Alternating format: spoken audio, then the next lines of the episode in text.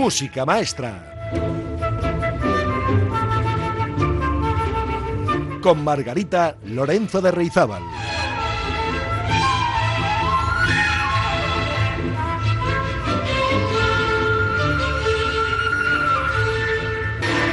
Urte Berrión, amigas y amigos, feliz año nuevo. Caixo 2023. Bienvenido seas. Te recibimos con ganas, con esperanza, también con curiosidad por saber lo que nos depararás los próximos 365 días. Y para empezar bien este 1 de enero, les propongo a ustedes un viaje por algunas de las joyas de la música clásica. La mayoría son piezas muy conocidas, pero no por ello una se cansa de escucharlas.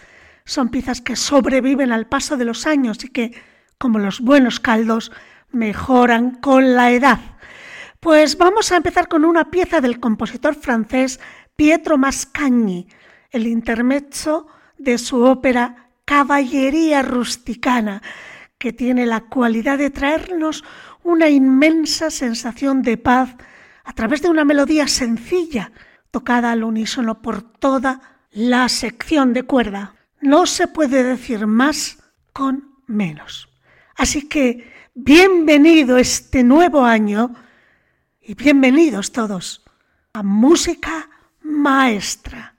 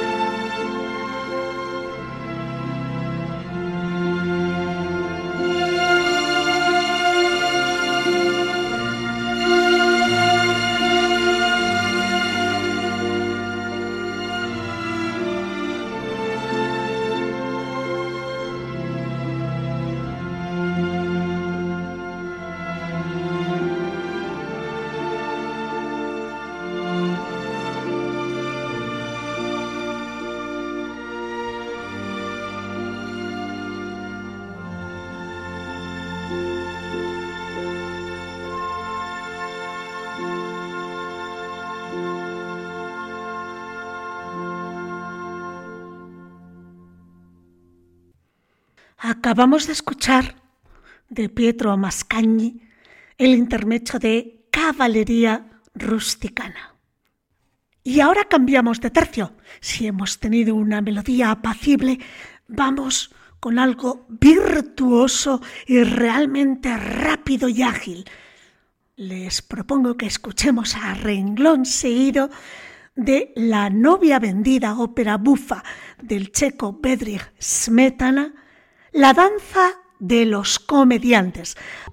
Esta ópera de Smetana está considerado por los checos como la obra cumbre de la ópera nacional checa y está llena de melodías y bailes tradicionales bohemios, como la polka y el fogueant. Vamos a escuchar la danza de los comediantes.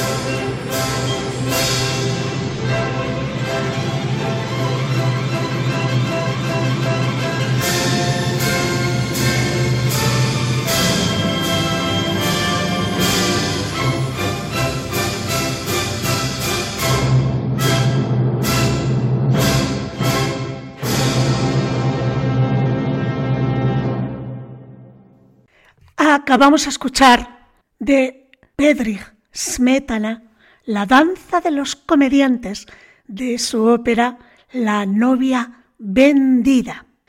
Y siguiendo el principio de la alternancia de pasajes rápidos y lentos, es decir, de contraste, que ha primado en la historia de la música clásica, pues vamos a hacer lo mismo.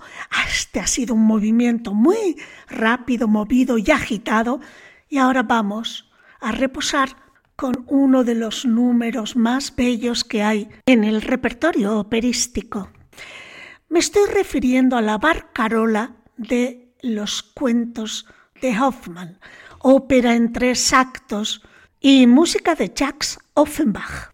El número más famoso de los cuentos de Hoffmann es sin duda la barcarola que se interpreta en el acto tercero. Tienen que saber que el aria no fue escrita por Offenbach pensando en esta ópera, en los cuentos de Hoffmann, sino que la escribió como canción de los elfos para una ópera anterior, Las Hadas del Rin. Offenbach murió con los cuentos de Hoffmann inacabados y Ernest Giraud completó la partitura y fue quien incorporó este extracto de una ópera anterior, largo tiempo olvidada, de Offenbach en la nueva ópera. Y es tan popular que esta barcarola se ha usado incluso en películas, por ejemplo, en La vida es bella y también en Titanic. Pues vamos a escuchar de los cuentos de Hoffman La Barcarola con Jesse Norman como gran protagonista.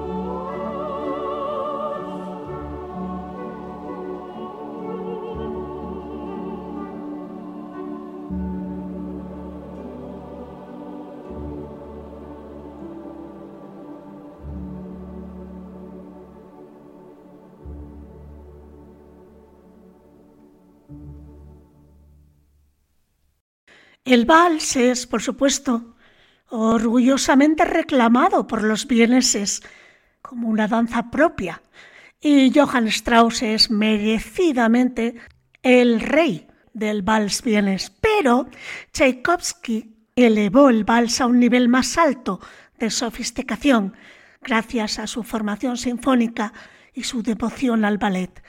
Sus valses no son una mera cadena de melodías hechizantes diseñadas para el salón de baile.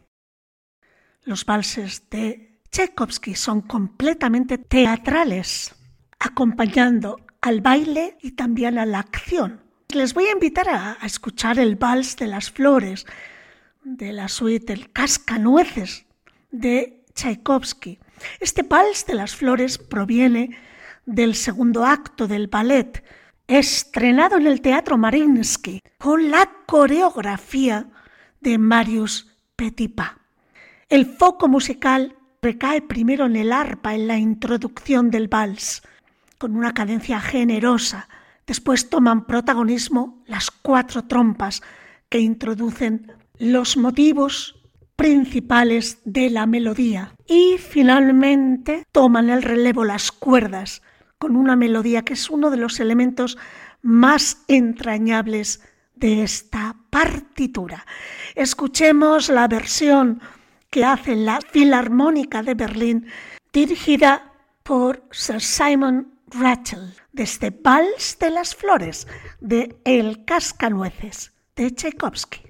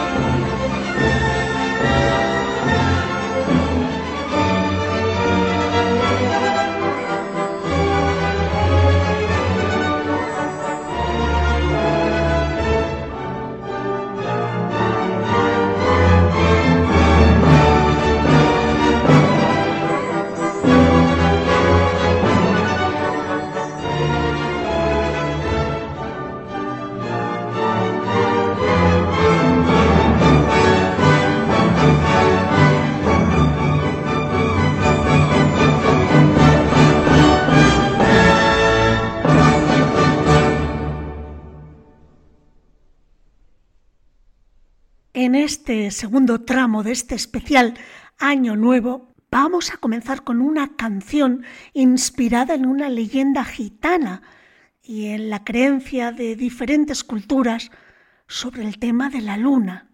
En su letra se presenta la historia de una gitana que se enamora de un hombre de una tribu opuesta a la de ella.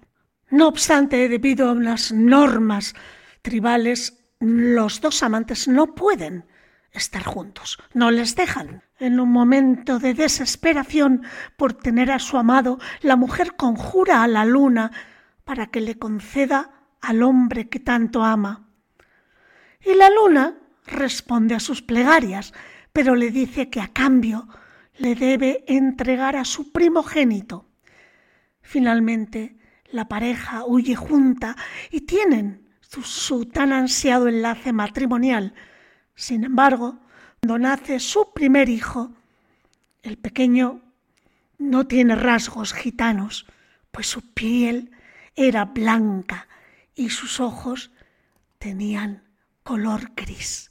Esta es la historia de la canción que escribió José María Cano, primeramente para Mecano, titulada Hijo de la Luna, y que me gustaría compartir con ustedes en la voz de Montserrat Caballé, acompañada por la English Chamber Orchestra. Una maravilla de canción. Disfrútenla.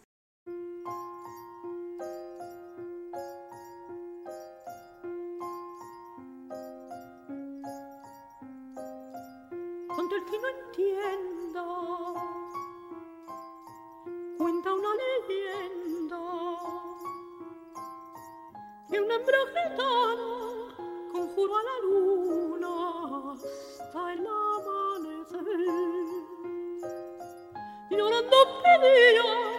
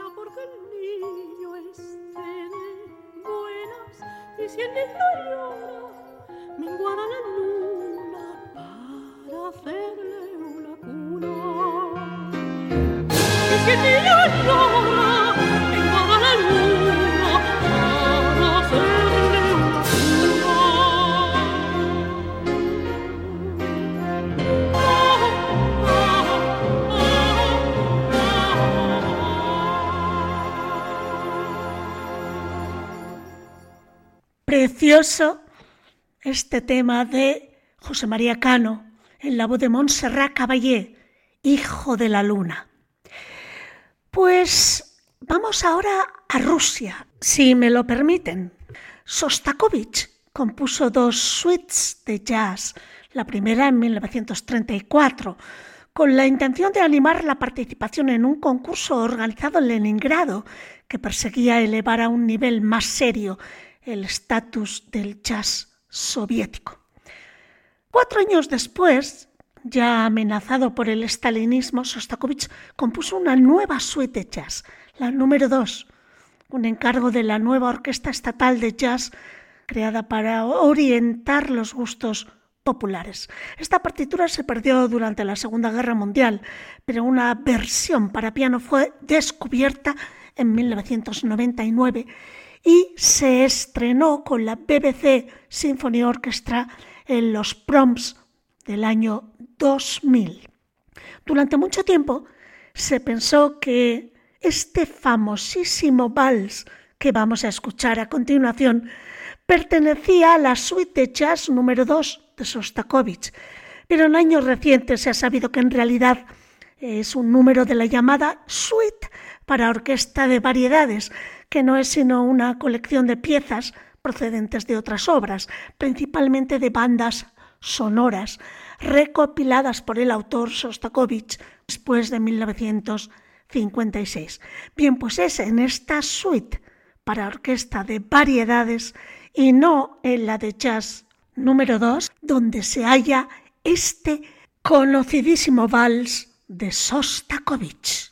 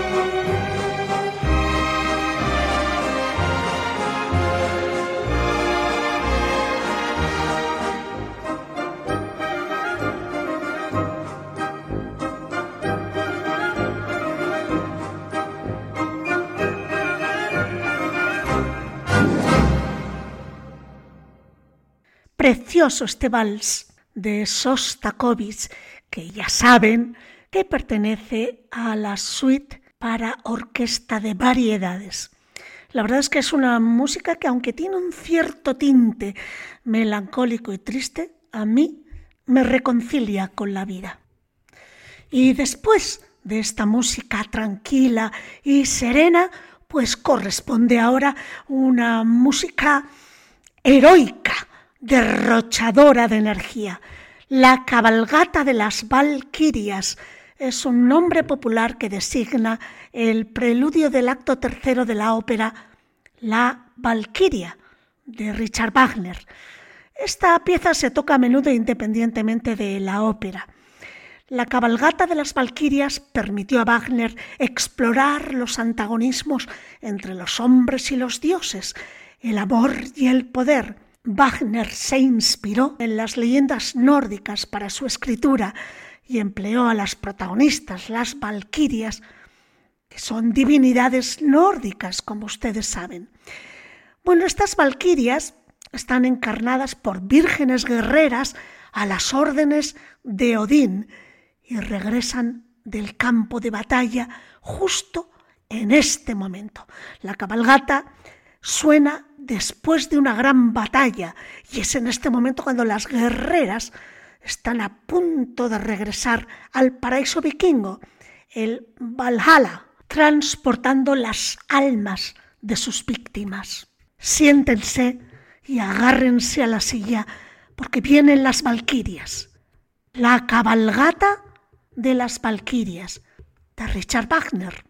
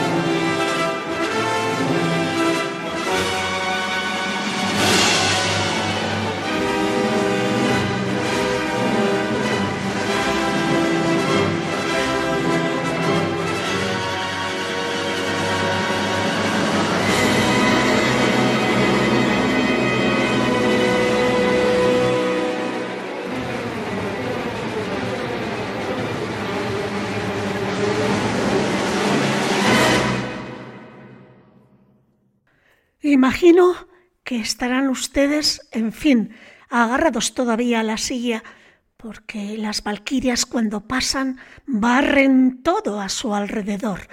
Ahora necesitamos un poco de paz y tranquilidad. Quizás Chrysler, Fritz Chrysler, sea capaz de darnos un poquito de paz con su canción de amor interpretada maravillosamente al violín por Itzhak Perlman. Live Slide, acompañándole al piano a Perlman Samuel Sanders. Relájense, amigas y amigos.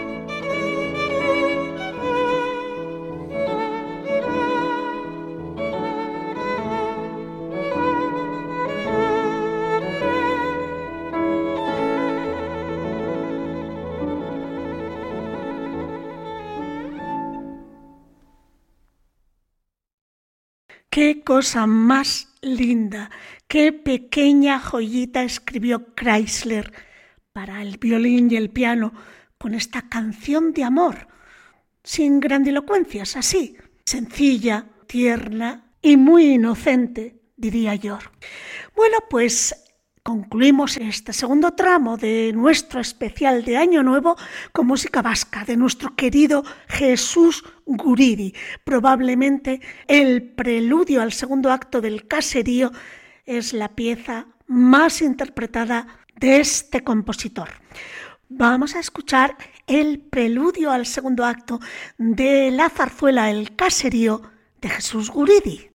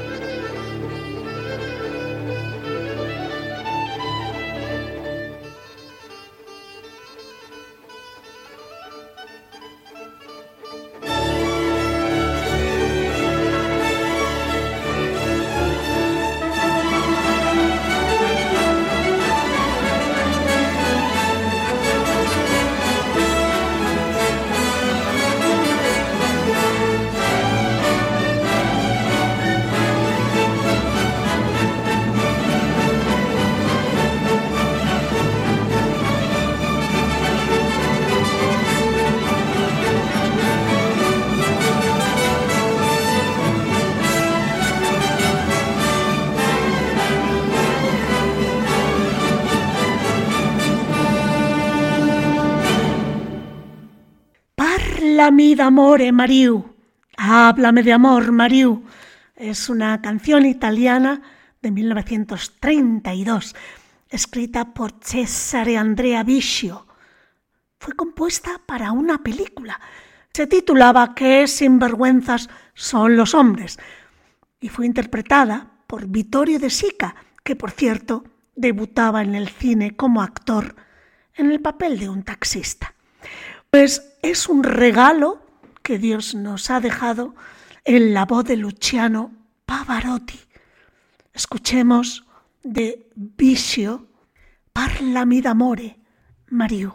Háblame de amor, Mariu. Toda mi vida eres tú. Precioso texto, ¿eh? Ah, y la orquestación extraordinaria de Henry Mancini.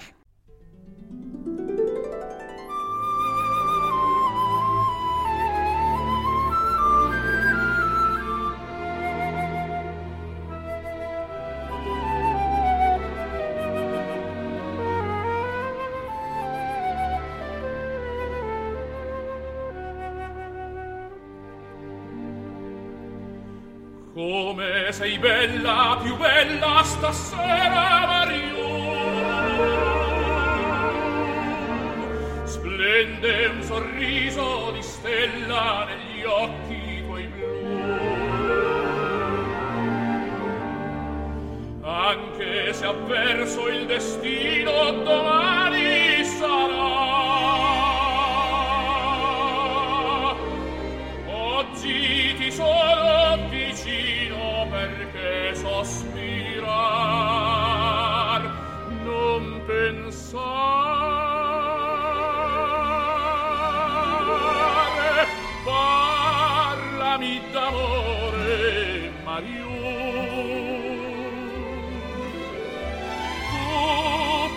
Mia vita sei tu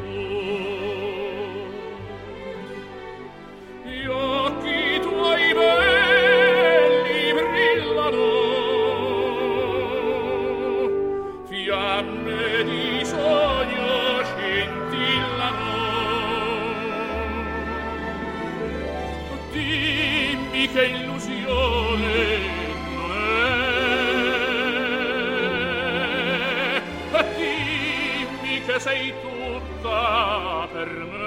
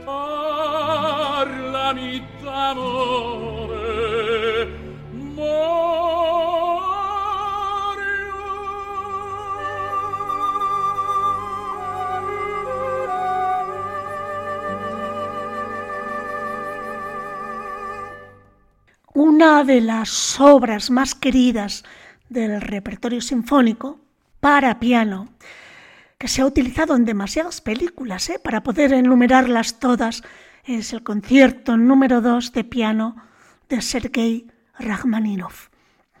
Surgió, por cierto, de un terrible caso de bloqueo del escritor, después de estar deprimido por el fracaso de la crítica de su primera sinfonía, el compositor recurrió a la hipnoterapia para romper ese bloqueo interno. Y el resultado fue un, torrente de melodías cautivadoras que se desplegaron casi sin esfuerzo con una exuberante armonía romántica.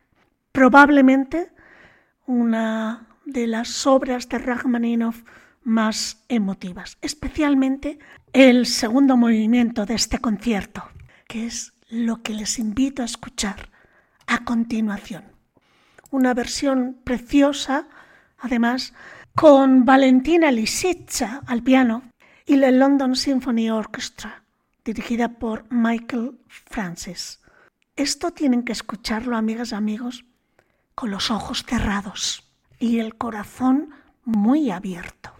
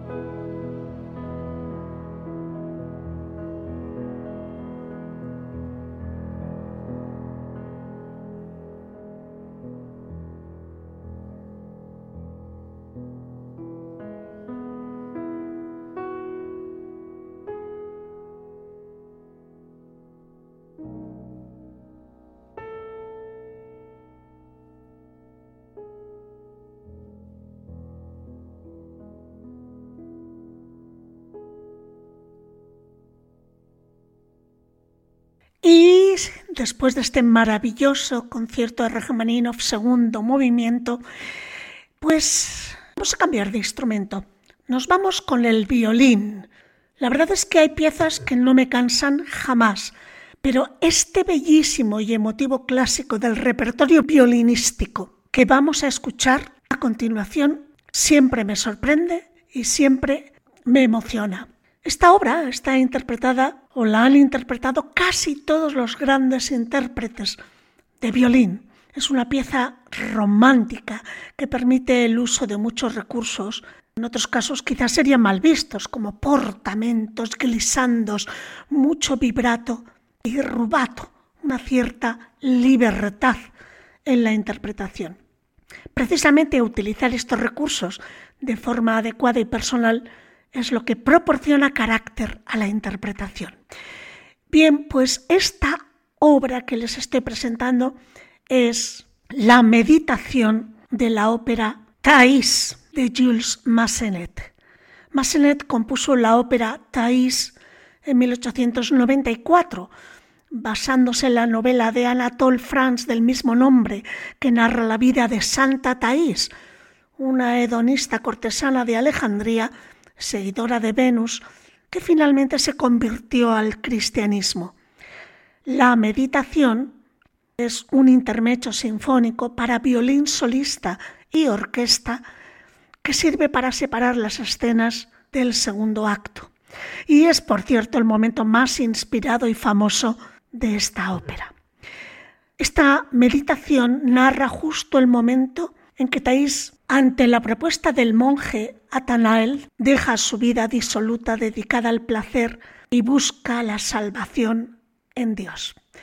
Pues de todas las magníficas versiones que hay de esta meditación de Thais de Jules Massenet, yo he seleccionado la de Maxim Vengerov al violín.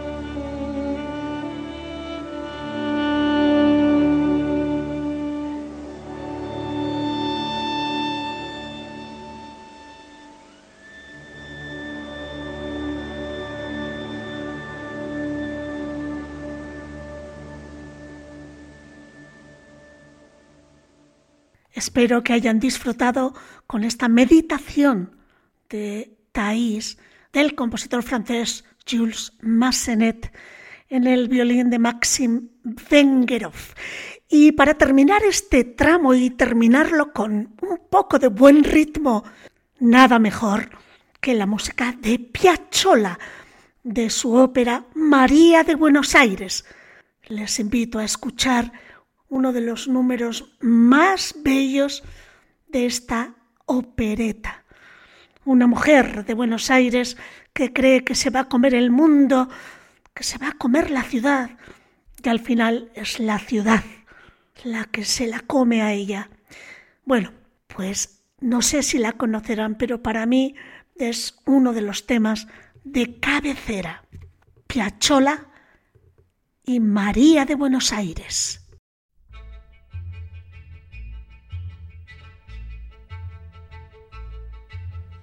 Yo soy María de Buenos Aires, de Buenos Aires, María, no ven quién soy yo. María Tango, María del Arrabal, María Noche, María Pasión Fatal, María del Amor, de Buenos Aires soy yo. Yo soy María Buenos Aires. Si en este barrio la gente pregunta quién soy, pronto muy bien lo sabrán las hembras que me envidiarán y cada macho a mis pies como un ratón de caer. Yo soy María de Buenos Aires, soy la más bruja cantando y amando también. Si el bandoneón me provoca, tiaratata, le muerdo fuerte la boca, tiaratata, con diez espasmos en flor que yo tengo en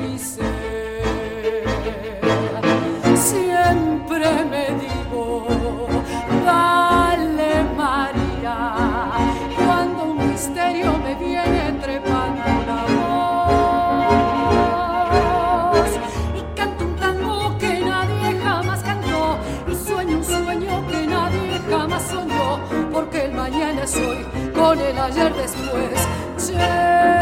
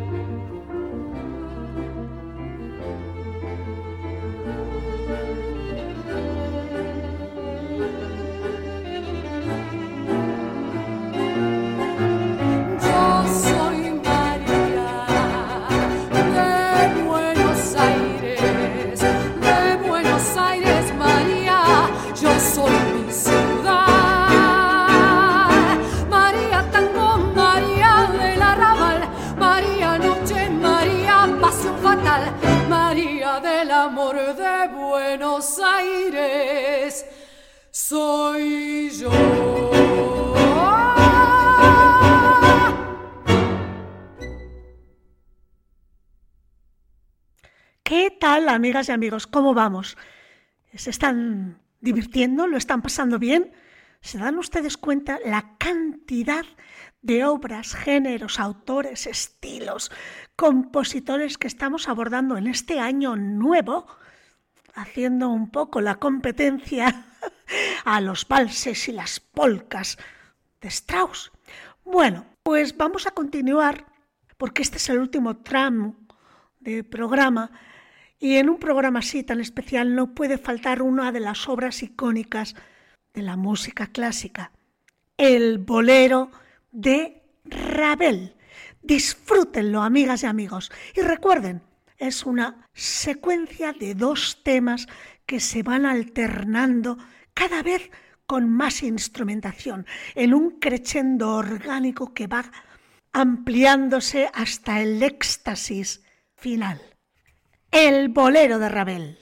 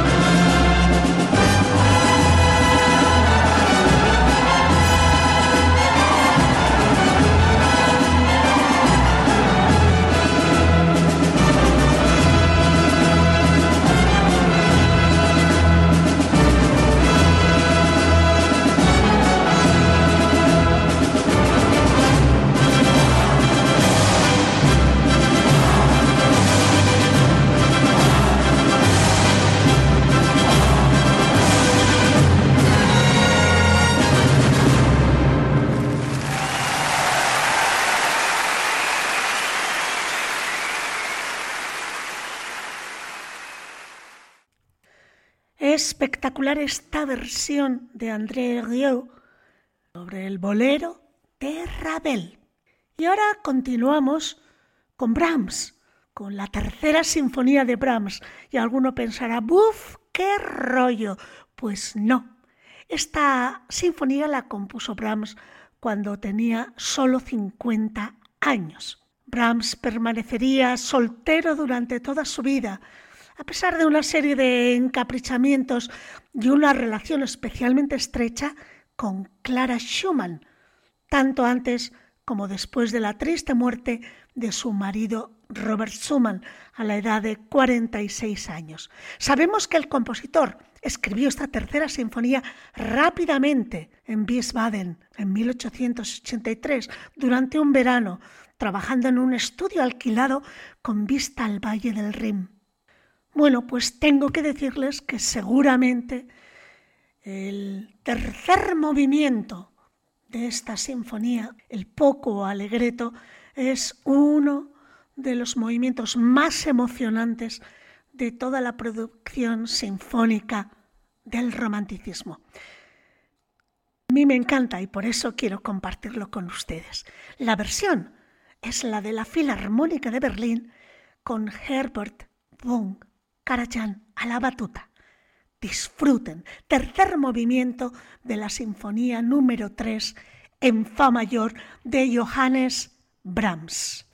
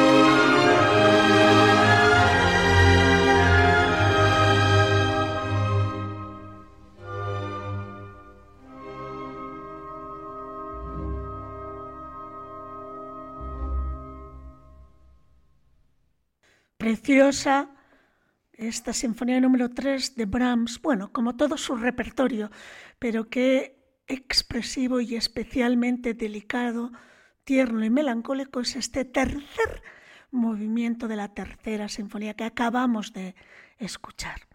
Bueno, un programa de música clásica que pretenda ser un resumen un resumen difícil, pero un resumen al fin y al cabo de los grandes iconos de la música clásica, pues no puede faltar Juan Sebastián Bach. Y miren, de entre todo el repertorio, que es muchísimo y todo maravilloso, he elegido el doble concierto para violín y oboe en do menor. El primer movimiento es realmente maravilloso. Y presten atención especialmente a los diálogos entre los dos solistas, el oboe y el violín, y el resto de la orquesta de cuerda, proporcionando el fondo adecuado para ese diálogo.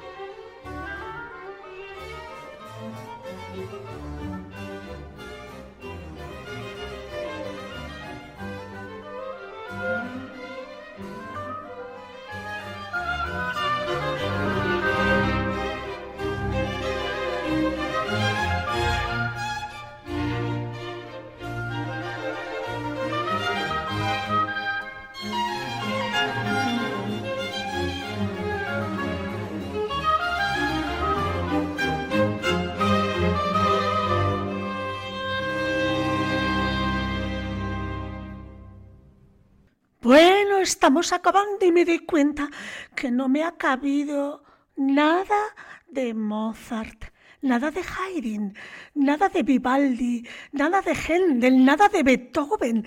Es que, Dios mío, qué difícil es resumir la historia de la música en dos horas. Pero no se preocupen, que para eso tenemos todas las semanas dos programas de música clásica.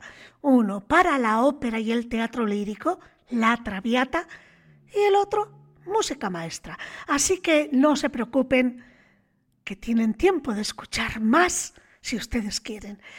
Pero hoy estábamos intentando tener buenos deseos para este comienzo de año, aunque seguro que a alguno, a pesar de lo jovencito que es 2023, a alguno ya se le ha fastidiado el año. Esperemos que no. No se pongan de mal humor, que quedan muchos días por delante para enderezar a este año nuevo que está recién estrenado. Y si algo pedimos siempre es que tengamos más fortuna, fortuna en todo, en la salud, en el amor, en el trabajo. Bueno, pues yo les deseo también mucha fortuna. ¿Y cómo lo voy a hacer? Con esta pieza inconfundible de Karl Orff, de Carmina Burana, que lleva por título Fortuna Imperatrix Mundi, Fortuna Emperatriz del Mundo.